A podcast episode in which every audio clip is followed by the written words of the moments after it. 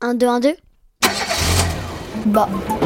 Au fait, c'est qui qui c'est qui qui a qui a inventé? Qui c'est qui a inventé la brosse à Qui dents a inventé? Qui a inventé Le podcast d'Image Doc? Qui éclaire ta curiosité.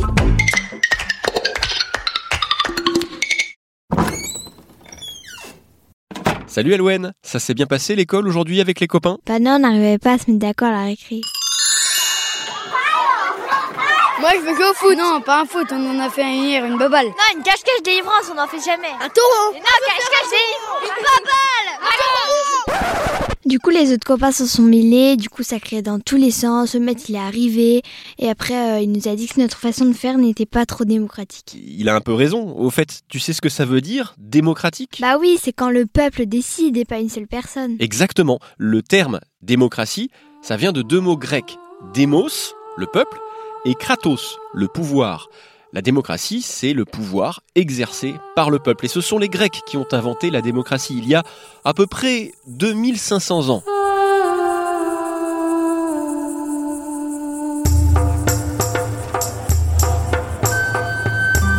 Nous sommes à Athènes, au 5e siècle avant Jésus-Christ. Des milliers de personnes sont réunies sur la Pnyx, une colline avec un drôle de nom qui se trouve dans la ville d'Athènes. Peuple d'Athènes, citoyens, Cette assemblée de citoyens athéniens, on l'appelle l'Ecclésia. citoyens, écoutez-moi. Chut, Citoyens, écoute, un citoyen prend la parole. approchez. Peuple d'Athènes, écoutez-moi. Citoyens, l'heure est grave. Nous devons prendre une décision importante ensemble. Citoyens, calmez-vous. Les soldats de Sparte sont à nos portes. Citoyens, nous ne pouvons pas laisser notre belle cité d'Athènes sans défense. L'Ecclésia se réunit pour voter les lois, les règles que les habitants doivent respecter. Cette assemblée prend aussi des décisions importantes. Faire la guerre ou la paix. N'importe quel citoyen a le droit de prendre la parole devant les autres et de faire des propositions. Prenons nos lances, nos boucliers, réunissons les cavaliers et nos braves guerriers à pied, les hoplites. Il faut se battre. Citoyens, qui est avec moi? Qui vote pour la guerre? Oui, la guerre! Tous en guerre! Attends un peu, les mains se lèvent, on compte. Oula On dirait bien qu'Athènes va partir en guerre contre la cité ennemie de Sparte. Allez Tous contre Sparte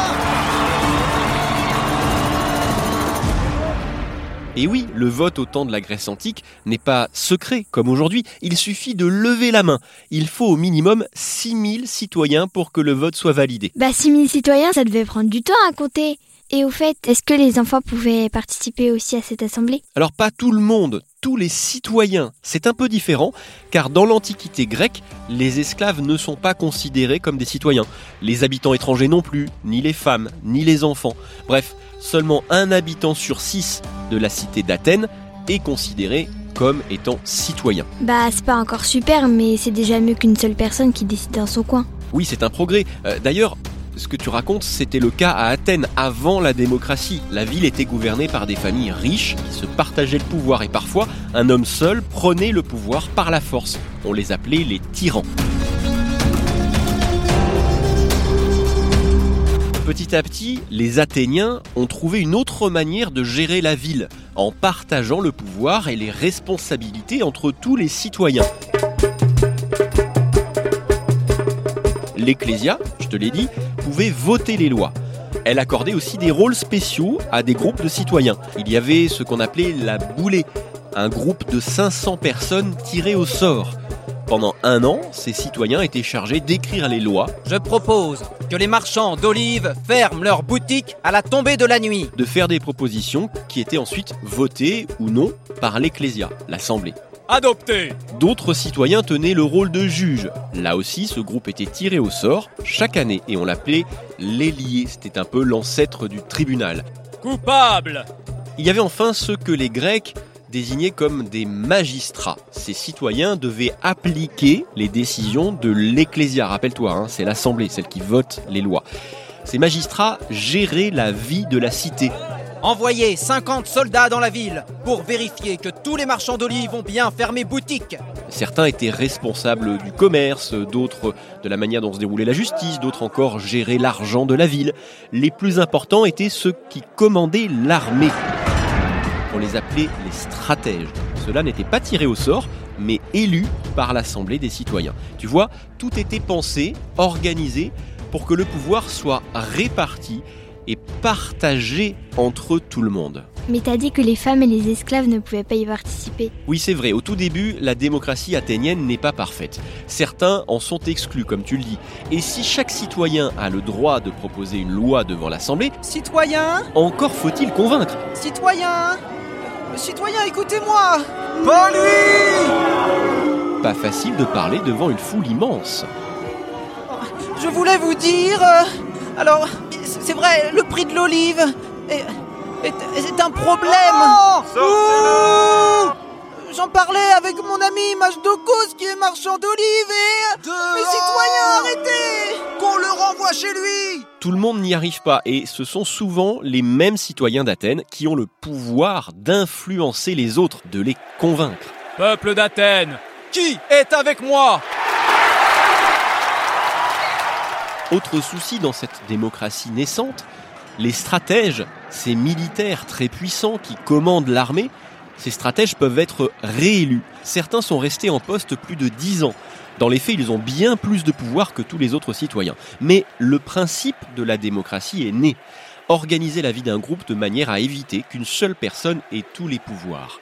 Au XVIIIe siècle, les États-Unis et la France ont amélioré la démocratie athénienne. Ce sont les premiers à répartir le pouvoir entre les citoyens à l'échelle d'un pays. De nos jours, c'est très répandu dans le monde, mais les habitants de certains pays n'ont pas encore cette chance et des peuples luttent toujours aujourd'hui pour avoir le droit de décider comment ils veulent vivre.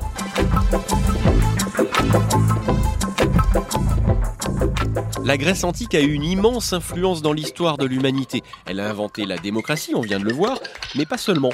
Le commerce, la philosophie, le sport, des histoires formidables comme l'Iliade et l'Odyssée.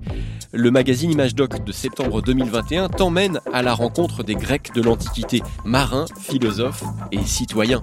Allez, je te laisse, je vais préparer le repas. Fromage de brebis, tomates, olives et feuilles de vigne. Mais au fait, euh, t'as demandé à tout le monde avant de choisir le menu? Euh... Non. Et dis donc, c'est pas très démocratique tout ça? Un podcast original, Bayard Jeunesse, Billy de Cast.